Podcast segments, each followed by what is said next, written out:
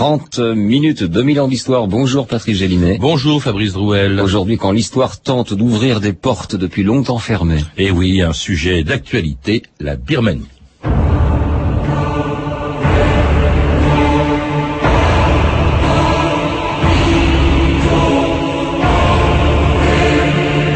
Voici la Birmanie, un pays qu'aucun autre ne peut égaler. Kipling.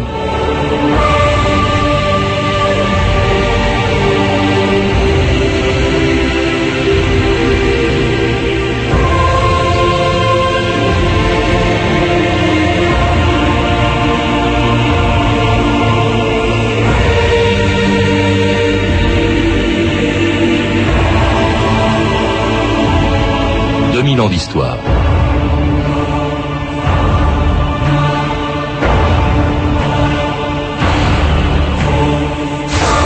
Le 1er janvier 1886, en chassant de son palais de Mandalay le dernier roi de Birmanie, les Anglais faisaient de son pays une province de l'Empire des Indes.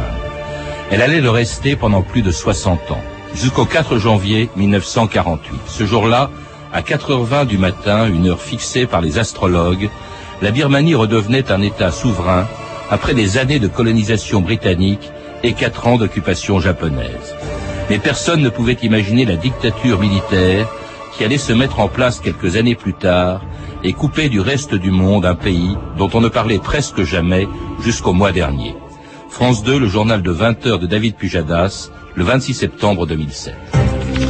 Bonsoir et bienvenue à tous. Voici les titres de l'actualité de ce mercredi.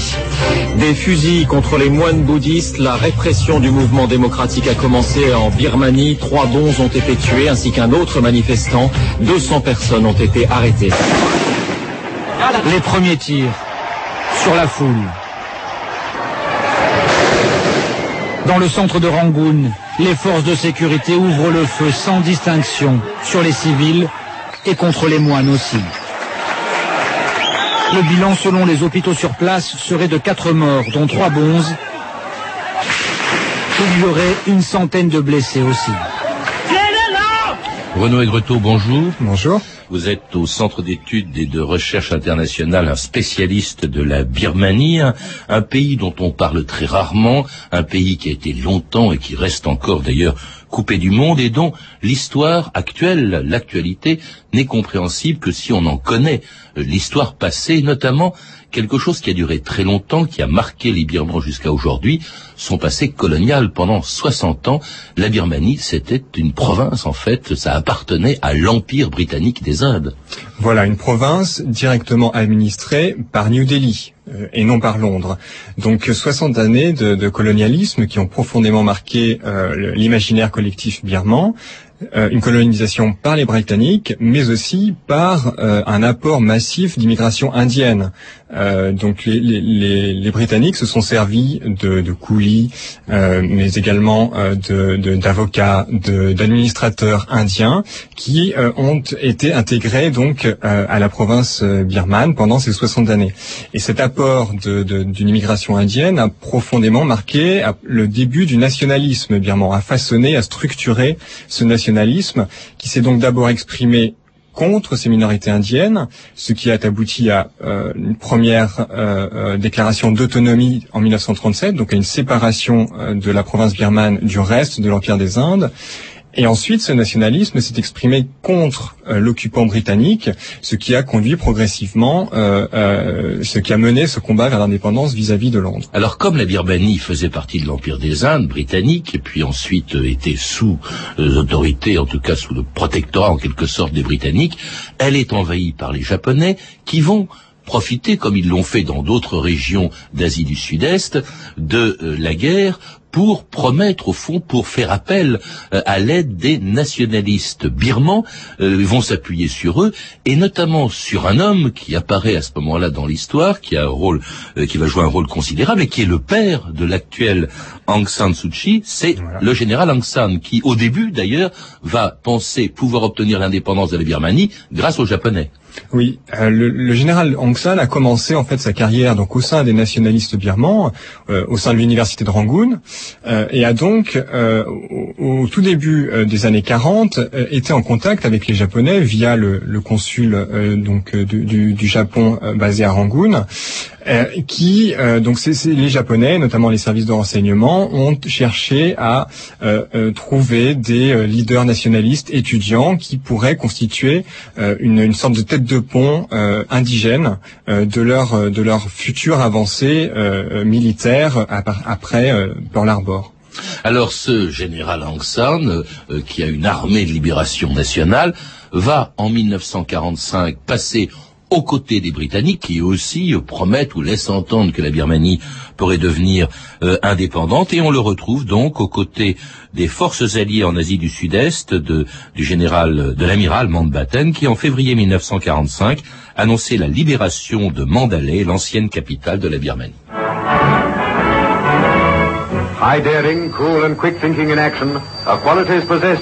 Audace, assurance et rapidité sont les qualités du nouveau commandant suprême en Asie du Sud-Est, Lord Mountbatten. Il est l'homme de la situation. Mandalay est tombé. Cette victoire annonce aux Japonais et au reste du monde les progrès accomplis dans la libération de la Birmanie.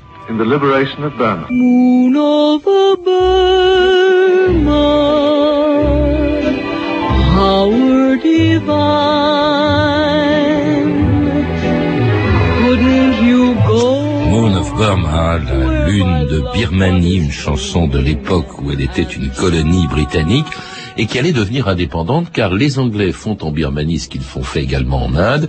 Ils vont accorder au fond l'indépendance à ce pays, dans lequel d'ailleurs ils peuvent plus se maintenir comme en Inde, et là négocier avec Aung San. Voilà.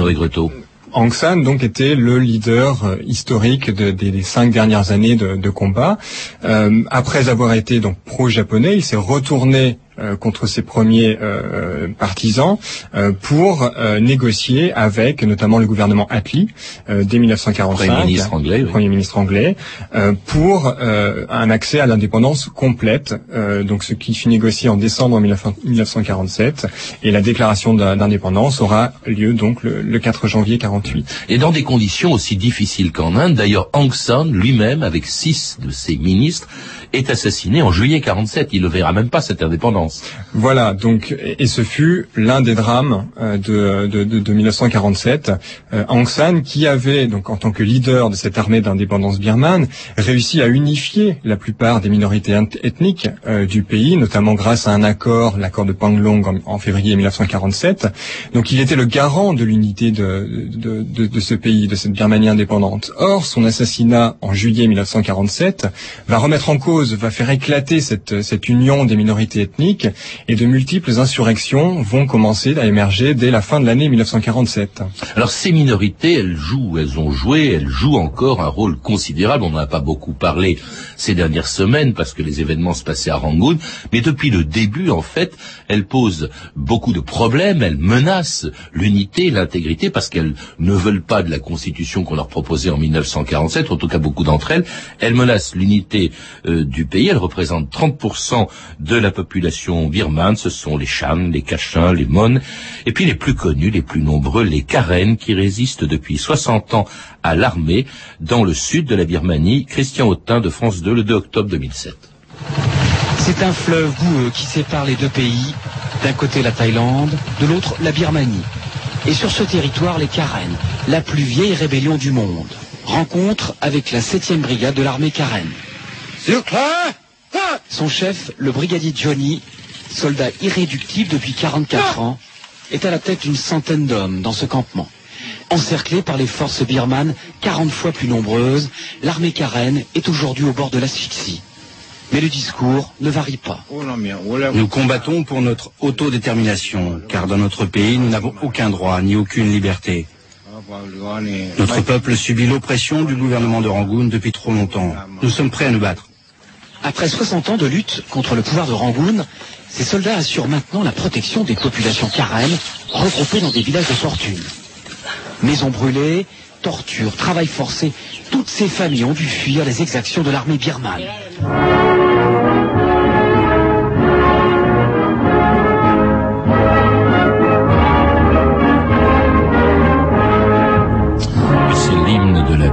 Que ne connaissent pas sans doute ces minorités qui posent un problème qui a posé un problème dès le début de la naissance de l'indépendance de la Birmanie, Renaud et Gretot.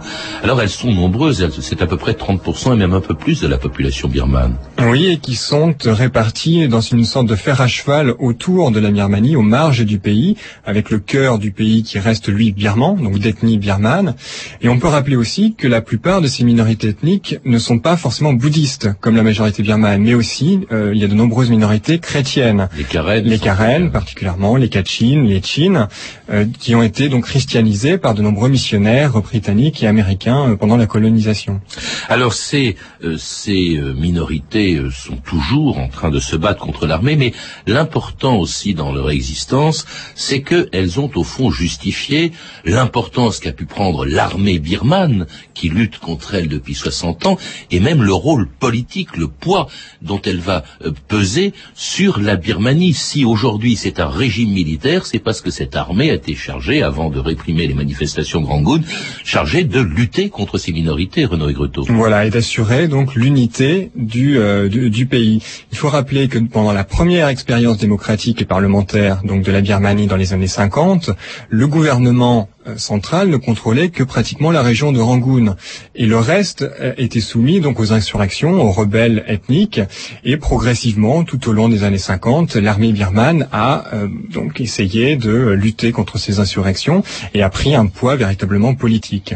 Et elle le prend surtout en 1962 lorsqu'après une brève expérience de la démocratie, eh bien un coup d'État renverse le pouvoir civil et c'est un général, le général Newin, qui prend le pouvoir, qui va le garder pendant de très longues années, et là le pays se replie complètement sur lui-même, se ferme littéralement euh, avec ce pouvoir militaire, Renaud Gretot. Voilà, le, général Newin, donc qui arrive en 1962, était déjà donc le chef d'état-major de l'armée depuis 1949. Donc c'était lui le véritable leader une fois Aung San donc euh, euh, assassiné. En 1962, il met en place un véritable régime autarchique avec une voie birmane vers le socialisme, qui était donc son credo idéologique. La Birmanie se referme sur elle-même, coupe les ponts avec y compris ses voisins, notamment la Chine, l'Inde euh, et la Thaïlande, et adopte une position euh, de d'isolement euh, volontaire. On interdit même les touristes hein, qui n'ont un visa que de 24 heures. voilà, pendant les années 60 et 70, et dans les années 80, un visa de 7 jours. Donc jusqu'en 1988, il était vraiment très difficile de se rendre en Birmanie, y compris pour des, des, visites touristiques. Alors on gouverne par décret, il n'y a plus de parlement, euh, toute forme finalement d'opposition disparaît à ce moment-là. Voilà, et dès le début, dès 1962, les étudiants euh, donc sont euh, mis au silence. L'ensemble des forces d'opposition donc de cette expérience démocratique des années 50 sont aussi mises sous, silence. Donc c'est une véritable dictature militaire avec l'armée donc qui est au cœur du Conseil révolutionnaire qui est instauré par Newin, qui est au cœur du paysage politique birman jusque donc à la fin des années 80.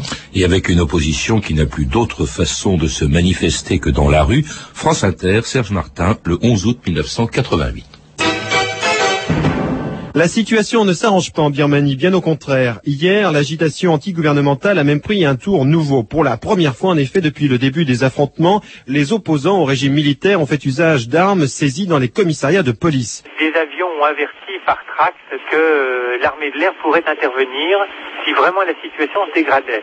C'est le premier point. Deuxième point, c'est l'assassinat de plusieurs médecins, quatre semble-t-il, et de plusieurs infirmières à l'hôpital général de Rangoon qui ont refusé de, livrer aux militaires des étudiants qui étaient blessés, qui s'étaient réfugiés à l'hôpital central.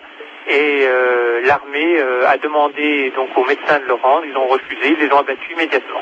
Il y a eu effectivement des moines qui ont participé à des manifestations. Les autorités religieuses ont hier soir à la télévision se sont exprimées pour demander de part et d'autre qu'il y ait beaucoup de retenue dans la, façon dont les, euh, les, choses se passaient. C'est fou comme l'histoire se répète, Renaud et Breton. On croirait que ce reportage a été réalisé la semaine dernière à Rangoon. Pas du tout. Il était, c'était il y a 19 ans, en 1988, une manifestation importante avec déjà des moines bouddhistes dans la rue. Alors il faut expliquer peut-être l'importance que peut avoir le bouddhisme, qui, reste, qui semble être la seule euh, forme au fond de contre-pouvoir dans ce pays, que peut avoir le bouddhisme dans l'histoire actuelle de la Birmanie. Alors il faut rappeler donc que la, Birmanie est bouddhiste à près de 85%, et être birman, c'est être bouddhiste les Birmans se définissent par leur religion bouddhiste. Et concernant cette communauté bouddhiste qu'on appelle le Sangha, euh, depuis l'arrivée donc des Britanniques, euh, on peut rappeler son sa tradition d'engagement politique. Normalement, un moine ne fait pas de politique; il s'occupe d'affaires religieuses et spirituelles.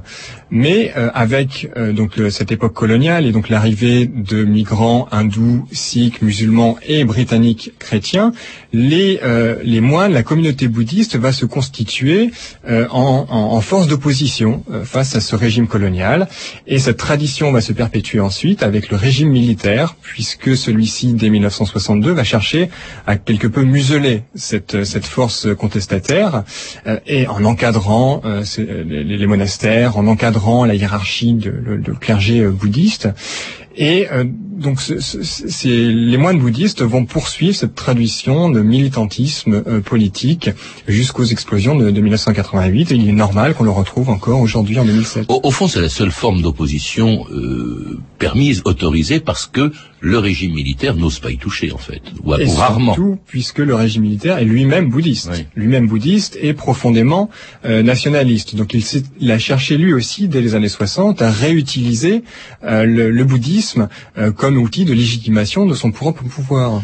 Alors, autre forme d'opposition qui apparaît en 1988, une, une position civile et incarnée par ce qui est l'icône actuellement de toute l'opposition en Birmanie, Aung San Suu Kyi, la fille euh, du général Aung San, du libérateur de la Birmanie, qui euh, est arrivée en 88 en Birmanie après avoir passé des années euh, en Angleterre. En Angleterre, en Inde aussi, où elle avait suivi sa mère qui était amba- ambassadrice de Birmanie en Inde dans les années 60. Euh, il est vrai que en 1988, elle ne revient que par hasard euh, en Birmanie au chevet de sa mère, donc la veuve d'Aung San, euh, qui était qui était mourante. Elle n'est pas revenue au pays pour participer à ces événements euh, qui, euh, depuis donc la, la fin de l'année 1987, commençaient à secouer le, le pays. Donc c'est un, re- un retour en quelque sorte fortuit. Mais comment expliquer cette popularité presque immédiate? C'est peut-être parce que c'est la fille de Aung San. C'est exactement ça. Aung San Suu Kyi, c'est d'abord un nom. Euh, c'est le nom de son père.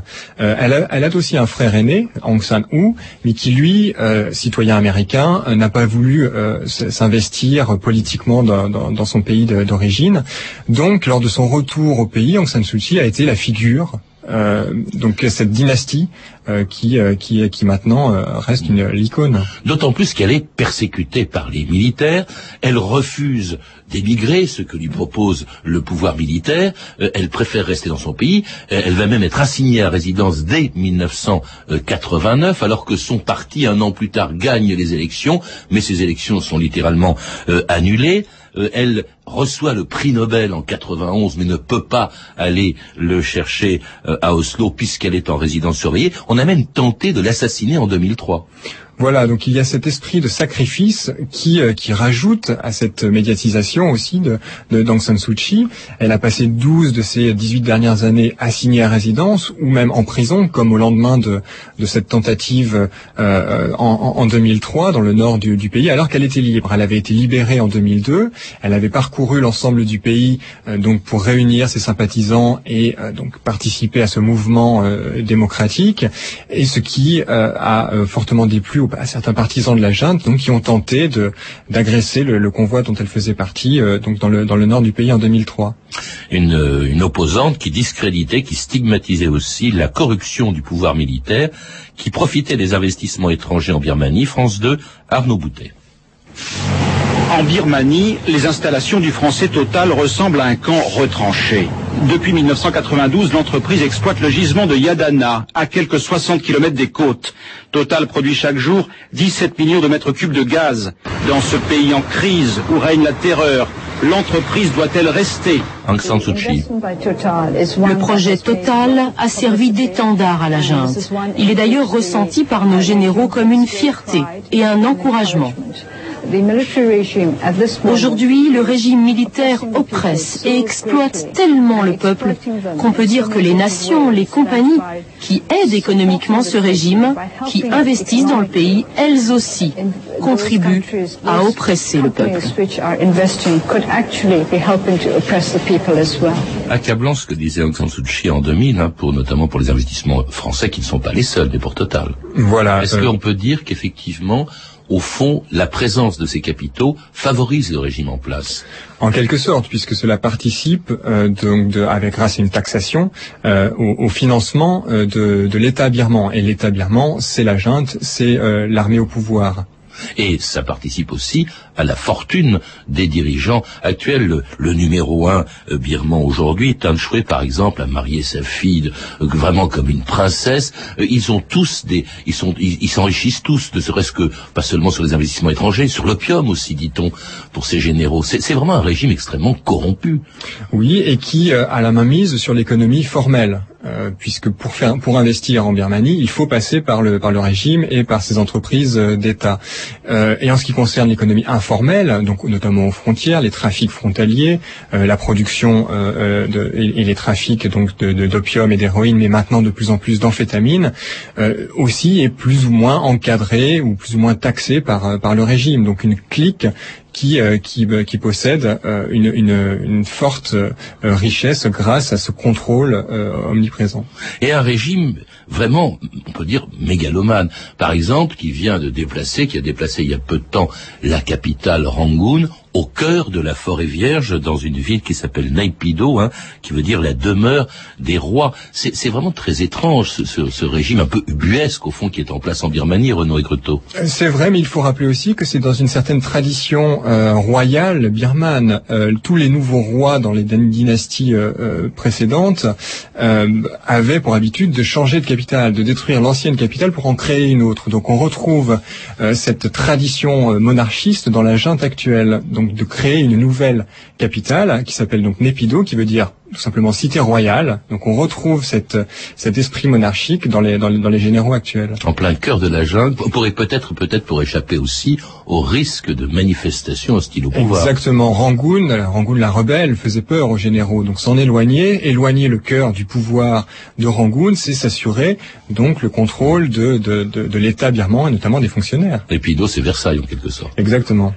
Alors c'est aussi euh, un, un régime qui va se rendre extrêmement impopulaire le mois dernier, enfin en août dernier, alors qu'il est, alors que ce pays, parce que le, la richesse, la fortune de ces généraux est d'autant plus scandaleuse que ce pays, malgré ses richesses, est extrêmement pauvre, la population est extrêmement pauvre, et alors que le pays est riche en hydrocarbures, eh bien le régime a augmenté le prix du pétrole. Est-ce que c'est ça qui a déclenché les manifestations de septembre dernier? Voilà, au, au mois d'août en fait, la, la, décision a eu lieu mi-août, et euh, donc les, les, premiers à avoir manifesté sont des, des activistes et des militants euh, qui ont relayé donc cette, euh, cette, euh, cette rancœur, ce ressentiment de la population qui ne pouvait plus se déplacer du fait de la hausse du, ticket de bus, qui ne pouvait plus euh, acheter euh, euh, le riz au marché.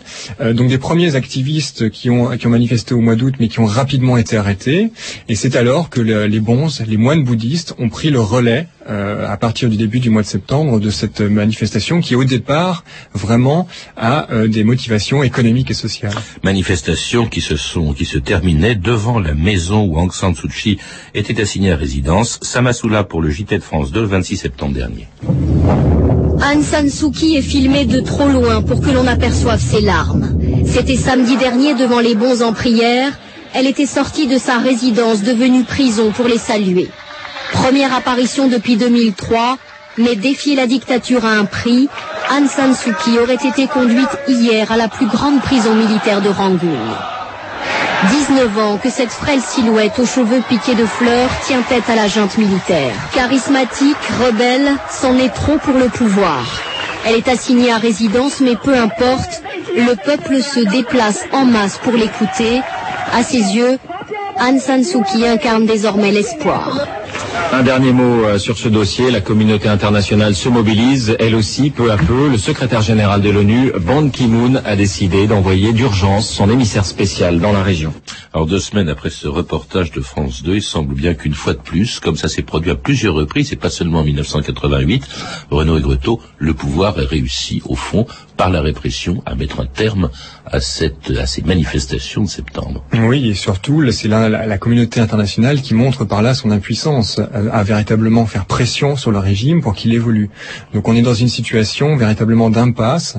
Euh, la communauté internationale a très peu de moyens de pression à l'exception de la Chine. Et la Chine a eu vraiment un rôle positif, enfin, du moins très important dans les dans les derniers dans les derniers jours. C'est elle qui équipait l'armée autrefois. C'est cette voilà, armée c'est surpuissante. Oui. Mais c'est elle qui a accès aux leaders. Le, le, le reste de la communauté internationale n'a pas accès à ces, à ces, généraux qui sont repliés dans leur dans leur euh, capitale et qui euh, aujourd'hui sont véritablement en position de, de force après ces, ces, cette dizaine de jours de répression. Moralité, si on peut dire, au fond, la force finalement euh, l'emporte dans ce pays, comme c'est le cas depuis 45 ans. Voilà, puisque l'armée reste au cœur du paysage politique birman et elle le restera encore dans les prochaines années. Donc toute possibilité d'évolution et de transition en Birmanie passera nécessairement par l'armée. C'est ce que vous semblez dire euh, par le, dans un article du Figaro récemment, au fond que ça passe par une réconciliation nationale, c'est la seule condition et qu'on ne peut pas envisager un affrontement, surtout avec des moines dont la devise c'est vraiment la non-violence. Voilà, l'armée est tellement au cœur du régime birman, au cœur de, de, du paysage politique birman. Elle l'était aussi à l'époque donc démocratique, pendant l'expérience parlementaire. Il faut le rappeler aussi dans les années 50. Donc écarter euh, l'armée, euh, malgré quelques généraux euh, ubuesques, euh, vous l'avez rappelé, l'armée c'est 400 000 hommes, c'est de nombreuses familles. Donc il est difficile de l'écarter vraiment du processus et il faut avouer aussi que la, la plupart des membres de l'opposition démocratique birmane sont aussi eux-mêmes d'anciens militaires. Mmh. Euh, donc nécessairement, toute réconciliation passe par euh, un dialogue entre l'armée et euh, le, le, la population civile. Mais est-ce qu'on peut imaginer, et qu'est-ce qui se passerait dans ces cas-là, un retour à la démocratie après tout ce régime même s'il dure depuis 45 ans, il n'est pas éternel, Renaud Gretot. Oui, euh, une possibilité d'évolution euh, est envisageable, une transition graduelle avec euh, donc une euh, l'instauration d'un gouvernement civil, mais avec un, toujours un poids euh, conséquent de l'armée, notamment au sein d'un parlement, euh, peut être envisageable, mais ce sera un processus graduel, long. donc il faut être patient avant de, revoir une démocratie briller en Birmanie. Merci Renaud Gretot d'avoir éclairé notre lanterne sur ce pays dont on a beaucoup parlé ces derniers jours, mais sans très bien savoir qu'est-ce qui était à l'origine de ces manifestations. Je rappelle que vous êtes l'auteur d'une thèse intitulée L'Inde, la Chine et l'enjeu birman, la rivalité sino-indienne et ses limites depuis 1988 qui était soutenue à l'Institut d'études politiques de Paris en décembre 2006. Vous avez également publié de nombreux articles consacrés à la Birmanie, notamment pour l'Encyclopédia Universalis 2007, L'État du monde aux éditions La Découverte depuis 2004, et puis les revues Critique internationale et les études du série. Vous avez pu entendre des extraits du journal télévisé du 20h de France 2 le 26 septembre et le 2 octobre dernier. Vous pouvez retrouver toutes ces références par téléphone au 32 30, 34 centimes la minute ou sur le site franceinter.com. C'était 2000 ans d'histoire, la technique Aurélie Fortin et Olivier Daligo, documentation et archivina Emmanuel Fournier, Claire Destacan et Sophie Gillery, une réalisation de Anne Kobilac. Demain, dans 2000 ans d'histoire, à l'occasion du 40e anniversaire de sa mort, Che Guevara. Et voici notre rubrique MMA pour les professionnels. Pour moi qui suis traiteur, la qualité, la fraîcheur des produits, c'est essentiel. Si le système de régulation de ma chambre froide tombe en panne, tous mes produits sont perdus et là on est mal. Heureusement, zéro tracas. L'assurance MMA Pro couvre le bris de vos machines. Les réparations de votre chambre froide sont prises en charge et les marchandises qui sont stockées vous sont même remboursées. Vous donnez le meilleur de vous-même à vos clients. Nous vous offrons le meilleur de l'assurance. Alors rendez-vous dans une agence MMA pour un diagnostic complet et gratuit. Et à bientôt pour notre rubrique MMA pour les professionnels. MMA. Offre soumise à condition. France 3 vous donne rendez-vous. Droit d'inventaire, votre nouveau magazine à 20h50. Archives inédites, enquêtes, révélations, témoignages en plateau. Droit d'inventaire revisite les grands événements du XXe siècle et porte sur l'histoire un regard d'aujourd'hui. Pour ce premier rendez-vous, retour sur l'un des plus grands personnages de l'histoire de France, le général de Gaulle. Marie Drucker, accompagnée de l'historien Max Gallo, vous raconte un de Gaulle inédit. Droit d'inventaire, mercredi à 20h50 sur France 3. France 3, de près, on se comprend mieux. Musica Nuda Live à FIP, ou quand la voix de Petra Magoni fusionne avec la contrebasse de Ferruccio Spinetti. Musica Nuda revisite les standards du rock et de la musique italienne dans un live à FIP inoubliable.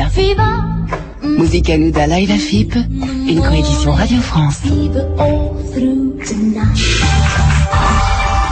Dans quelques instants, Mathieu Vidard et sa tête au carré. Aujourd'hui, les mathématiques et la fête de la science. Mais tout de suite sur France Inter, il est exactement 14 heures.